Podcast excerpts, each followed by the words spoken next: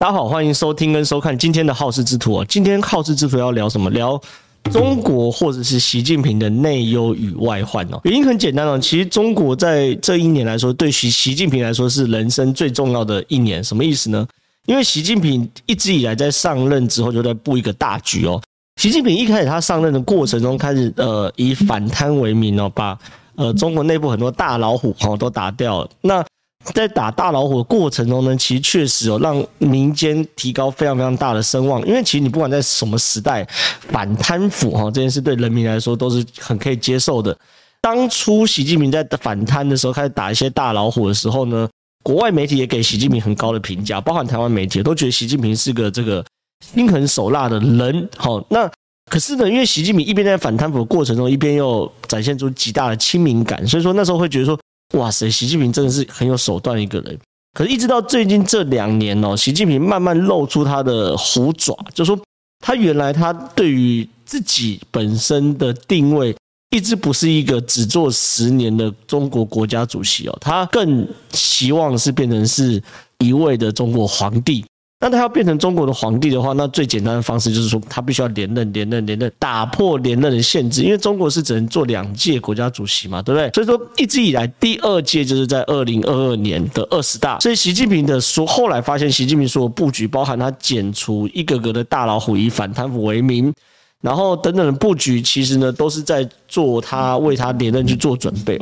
那你在连任的过程中，你一定会需要一些政绩，哈。你虽然虽然他们不用选举，可是你台面上你一定要有一些说得过去的事情，所以才会有说，呃，现在习近平说，哦，中国终于脱贫了，啊，脱贫对习近平来说，就是他设定一个他能够当中国皇帝的一个非常重要的目标。那当然了，你回顾过去中国所有所有的历史，中国人要当皇帝一定会强调一个叫做开疆扩土，就是我的我领土要能够。越来越扩大，这是中国的中心思维，这很奇怪。就是说，其实外国不太有，或者说，即便是台湾，或者不太有所谓的开疆扩土等于好皇帝的这样的思维哦。你看，美国总统一个伟大的美国总统，他其实是确保美国的势力，确保美国是在世界上是领先的地位，这就是一个伟伟大的美国总统。可是中国很怪，中国从以前。秦始皇统一七国的时候，就会一统七国，把这个领土弄到很大的时候，到后来到元朝的时候，要这个打到。欧洲等等的，中国在成就自己是一个伟大领导人的过程中，都离不开开疆扩土。所以说，习近平就开始对对外扩张，包含对台湾的扩张，对日本尖阁诸岛的扩张，对南海然后的扩张，开始在永暑礁哈等等的地方开始去做所谓的这个人工造岛这样子，然后说南海是中国自古不可分割一部分。接着呢，把这个香港也收回来。所以这些事情呢，其实对很多国家来说，你其实你在国内要怎么乱搞，那是一回事。可是当你开始做扩张的动作的时候，那对很多人来说就是不能，很多国家来说就完全不能接受嘛。所以说现在很多国家联合起来对抗中国，其实这就是最主要的原因。习近平就我讲嘛，现在是呃十月到明年的七八月的时候，二十一二二十大的时候是习近平最重要的的的一段时间。可是偏偏习近平现在面临到了一个很大的内忧，以及一个很大的外患。我们这集来跟大家聊，第一个内忧是什么东西哦？内忧其实我们一直在谈的是缺电的问题嘛，我们上礼拜跟大家聊过缺电的问题，可是内忧其实更大的问题是缺电是因为某个因素而产生的结果。那这个因素到底什么呢？上礼拜我们就说中国官媒透露出非常非常多的讯息，都告诉我们，它就是在煤哦，煤炭的煤，煤这个这这样的呃。的物资大量的缺乏，那为什么中国因为缺煤会导致缺电的原因很简单，中国的发电结构其实并不稳定哦。什么意思？百分之七十左右是靠火力发电，那水力发电大概是百分之二十，那剩下的十趴大概是靠核能跟绿能吧。所以对中国来说，中国的主力就在于火力发电，那火力发电要么就烧天然气，要么就烧煤，而中国原则上几乎都烧煤。那在这种几乎都烧煤的前提之下，他跟澳洲打贸易战，结果就是中国大概将近五成的煤没有了供应商嘛，对不对？因为以几乎五成，而且澳洲给的煤都是最好的，所以中国几乎五成煤不见了。那五成煤不见的时候，他开始跟世界买煤，可跟世界买煤又很难买到像澳洲这么高品质，而且那么容易运送，而且它那运送渠道都很稳定。那怎么办呢？所以中国现在全中国就在对内掘地三尺都要把煤挖出来，那对外呢，不远万里都要把煤买到。我跟大家讲三个中国现在有多缺煤的状况。第一个状况是浙江省啊，首次去跟哈萨克买煤。如果观众朋友对于这个呃浙江跟哈萨克的地理位置有有有有概念的话，我大概跟大家描述，这是中国的沿海，浙江当然在沿海这边，那哈萨克在中亚这边。所以说，当哈萨克通过浙江跟哈萨克买煤的时候，哈萨克必须绕大半个地球。然后绕到过来过南海，然后继续往上到浙江，距离哦这个一万五千七百公里买哈萨克的煤，然后要花三十天的运运送时期哦。所以以过去来说，中国从来没有跟哈萨克买煤，从来没有。对不？浙江啊，从来没有跟哈萨克买煤，因为太远了嘛，不合理嘛。浙江是靠海边，它当然澳洲运过来比较顺啊，对不对？可是。最新的讯息啊，呃，十月四号讯息是浙江日报这样说，他第一次跟哈萨克买了十三点六万吨的哈萨克煤啊，所以说这个是非常夸张，他花了这个三十天在海上跑，然后跑了一万五千七百多公里，显示哦，真的买不到煤，这第一件事情。第二件事情呢，这个中国啊开始购买印尼的劣质褐煤，我先跟大家讲什么叫褐煤哦。我们一般讲说煤都是所谓的黑金，黑金为什么煤叫黑金？很简单嘛，黑色的嘛。我们烤过肉都知道煤是黑色。可当煤什么时候会变成褐色？就里面有太多杂质，哦，有可能有泥土哦，矿物，所以它的颜色就变褐色。那你当煤变成褐色的时候，很简单，你烧这个煤有几件事情。第一个，你空污一定特别大，对不对？烟特别黑啊，排放的 P PM 二点五特别多，空空污一定有问题。第一个，因为同样北北是一公一公斤的煤，可是因为你的杂质多，所以你的发电效率一定差。那第三个，你的发动机因为有杂质的话，你发动机的这个寿命一定会减损。所以说，中国一般呐、很少会有人去买印尼的褐煤。可是呢，现在呢，中国竟然开始跟印尼买印尼的褐煤，而且是多少多少钱就跟印尼买印尼的褐煤多六倍啊！因为去年这个同期，印尼的褐煤每吨有够便宜的，二十块美金左右，大概六百多块台币。可现在竟然有买到一百一十块美金到一百二十块美金，大差六倍。所以说这件事情让人觉得觉得太夸张了吧？你如果是动力煤，动力煤就是最精纯那种煤，那那那勉强还说得过去。那你褐煤卖卖到一百一十块美金跟一百二十块美金，这显示中国对于。呃，整个国内的煤的需求有多大？来，我们跟大家讲第三件事情哦，很夸张啊！中国开始偷偷让澳洲的煤船卸货，什么意思？你要。知道，观众朋友要知道，我们整件事情的根源在于哪里？是中国跟澳洲打贸易战。中国为什么跟澳洲打贸易战？面子之争嘛。他觉得说，澳洲怎么加入反中的阵营呢？这东西对我们大天朝中国是不能接受的，所以中国就开始进澳洲的煤啊，进澳洲的这个红酒啊，进澳洲的龙虾等等一大堆嘛，还有木材嘛，用一些奇怪的、奇奇怪的理由。可是呢，那进了之后，你就要有骨气啊，你要进到底嘛。结果呢，最近竟然发现什么东西？因为去年开始有禁令。那很多澳洲就轮船嘛，哈，从澳洲装满了煤到了中国，他就滞留在这个中国的货船就在外海嘛，因为你你中国不让运，那他也没办法运到别的地方，所以在那边滞留。可是最近啊，《金融时报》竟然发现这个中国外海上面的澳洲的货轮哦，竟然莫名其妙就靠岸了，而且靠岸之后呢，他就看那个吃水，竟然发现说原本吃水很深，因为很简单，因为货物嘛，哎。吃水这样越来越浅，越来越浅，表示什么东西？表示你在卸煤嘛，对不对？所以这件事估计啊，大概有四十五万吨的煤已经在卸货。换句话说，中国打这场贸易战，算是面子跟里子都丢掉。什么意思？很简单嘛，你你你你今天。如果你今天当时很硬气，叫澳洲的煤不要来的话，那你顾面子。可是你现在澳吃澳洲的煤，那变成澳洲一定给你涨价嘛？那变成是你面子丢了，里子也丢了。而且最夸张是，澳洲拿到这个煤的钱要干嘛？一定转过头来买军购打你嘛？那这个军购是他的外患，我晚点再跟大家聊。所以说，现在对于中国来说，真的是面子跟里子都丢掉。可是很多人都问说，中国内部。真的有这么缺煤的状况吗？我我给大家看几个事情啊。第一个是这个，目前澳中国啊，竟然出了一个文件哦，是中国发改委的文件。这个发改委的文件呐，我称啊，就是你挖煤挖到死，你也不能停。什么意什么是什么意思啊？太夸张了吧？我跟大家讲一下，正常煤矿会发生什发生什么事情。比如说，呃，今天一个煤，你看挖，你挖的时候，可能因为地质挖到一一段地质是相对松软的段，或是你挖到太深的深，整个地质出问题了，煤矿是有可能坍的。那煤矿如果坍的话，正常状况是什么？当然，整个煤矿可能要停工，或停呃停工停产，然后开始重新。做地址的探勘，那重新确保这一段煤是没有问题可以挖的，那接着才继续往下挖，这很合理。大概全世界所有事情都这样做嘛。比如说，我们有飞机不幸哦哦。掉飞机了，那不幸掉下来的时候，通常都是同型号的飞机会一起停飞，然后开始检测这个共同的问题有没有有没有有没有共同问题。那如果是确定掉下来是单一突发事件的话，那 OK，其他飞机可以继续飞。那如果呢发现是通病的话，那要一起把它去改。这个这这个大家大概大家都很理解。可是呢，中国发改委竟然出了一个文件哦，这个文件被评评评为这个最接地气的煤炭措施哦。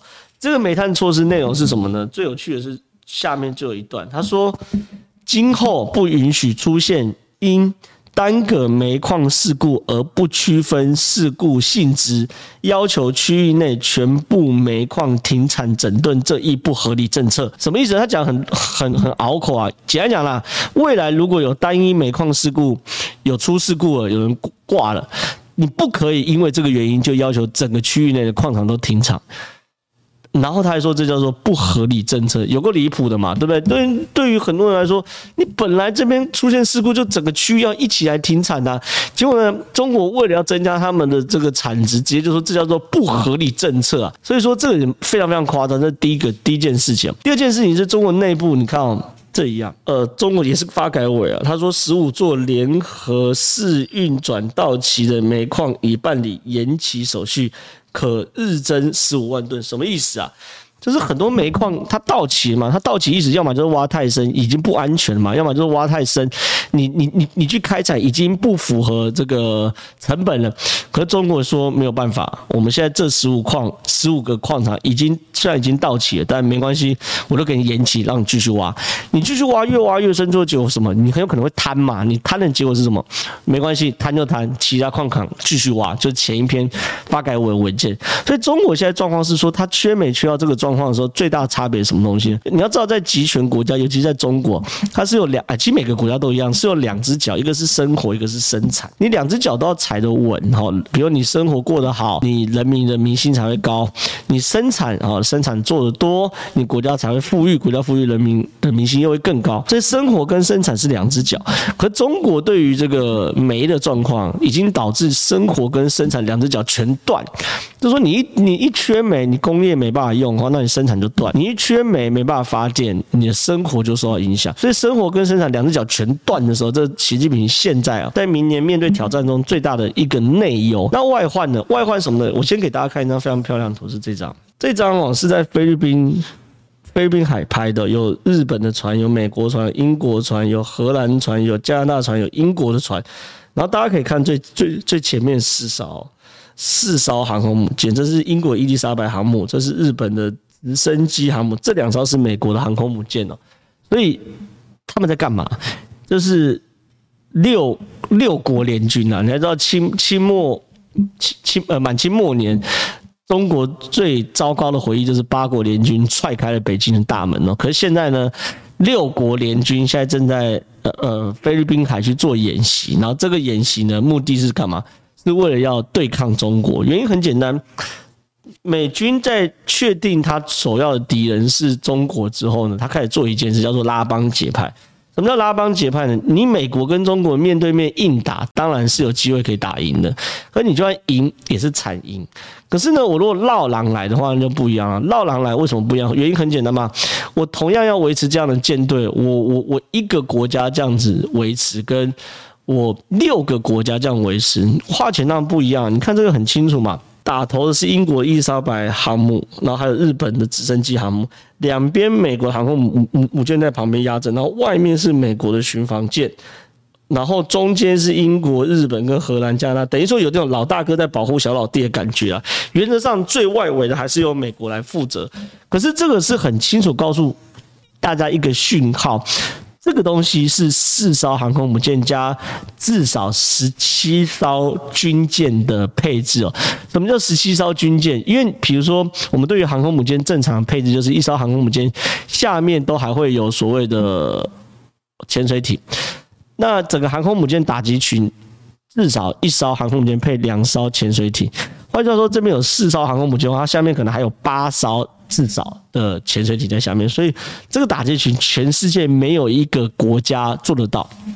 那美国在打什么主意呢？这当然是做联合军演的动作，可是更更大的主意是，美国现在发现我花一块钱，那中国就得也要多花一块钱来去。做相对应的军备竞争。那如果这一块钱是美国花花，那两边就比国家底蕴。可是如果是有十个国家、八个国家来分摊这一块钱的话，那中国等于是要用一个国家的财政去跟十个国家或八个国家的财政来去对抗，拖也要把中国拖死。所以中在美国拉帮结派过程中，更有可能的，他并不是在处理。真的打仗的时候，我有八个国家一起打你，而是我在军备竞争的过程中，我是用八个国家的财政一起把中国的财政拖垮。怎么会这样讲呢？我给大家看下一张照片，这叫 AUKUS 同盟啊，这最近新成立的，这是这是拜登嘛，对不对？然后这是英国首首相，然后这是澳洲首相。OK，那他们两个，他们三个在在做一个视讯会议的时候，成立一个叫做 AUKUS 同盟。AUKUS AUKUS 同盟，它一开始的时候当然是讲一些什么什么。三国之间要交换军工产业啊，等等的一大堆事情。可是呢，到后来呢，我我们发现 AUKUS 同盟的议题是越来越收敛，收敛在一个就是协助澳洲获得核子动力潜潜舰。甚至你看啊、哦，这是这一期的《经济学人》杂志，它标面叫 Resurfing，就是重新浮出水面。American in Asia，就是美国的战略重新浮出水面是什么呢？他们一样恶搞了拜登，然后呢，潜水艇。什么意思呢？很简单，全世界最最难，或是说最令呃国家恐惧的武器，其实就是潜水艇。因为潜水艇海洋太大了，你你就算是飞弹或飞机，你你怎么样都是在呃高空上，雷达是看得到，你就算是隐形战机也看得到，只是大小而已。而潜水艇你是完全看不到，因为海太大了，所以潜水艇是一个国家最难防守的地方。而 AUKUS 同盟后来最后结果是说，他们要协助澳洲去做核子动力潜舰。一开始这个讯息发出来的时候，也很令人惊讶。可后来发现更人惊讶的是，他们协助澳洲做核子动力潜舰，很有可能只是一个幌子。因为澳洲宣布，在做出核子动力潜舰的这段空窗期，他会跟美国去租美国的核子动力潜舰。那这件事很清楚嘛？因为美国自己都承认要协助澳洲做出核子动力潜舰。